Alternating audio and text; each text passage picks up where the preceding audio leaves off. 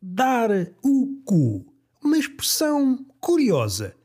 Quem sabe um testemunho distante de tempos imemoriais em que o cu não gozava do prestígio atual. Recuemos até esses tempos longínquos em que as ruas eram povoadas de cus ignorados.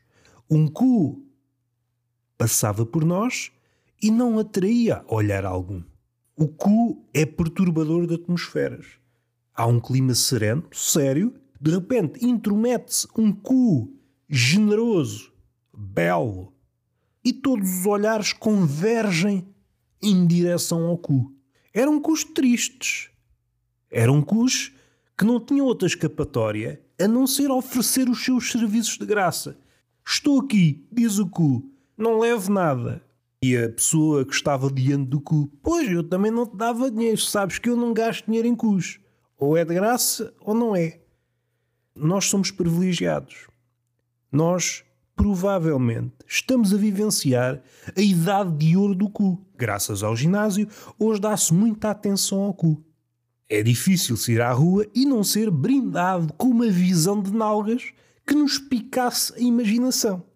Agora, recuar para esse tempo em que o cu era destituído dessa faculdade, que tempos sombrios. Eu acho que muito do sucesso da peste negra se deve à ausência de cus generosos. Porque o homem não tinha motivo para continuar vivo. Saía à rua para quê? Para trabalhar? Pá, isso não dá saúde a ninguém. Completamente diferente dos dias de hoje. Uma pessoa sai à rua para trabalhar, mas entretanto cruza-se com meia dúzia de cus. Sendo que esses cus não trabalham de graça. Infelizmente, é um cu que se valoriza a si próprio. Para fechar este lamiré, termino com um insulto caído no esquecimento, quanto a mim impecável.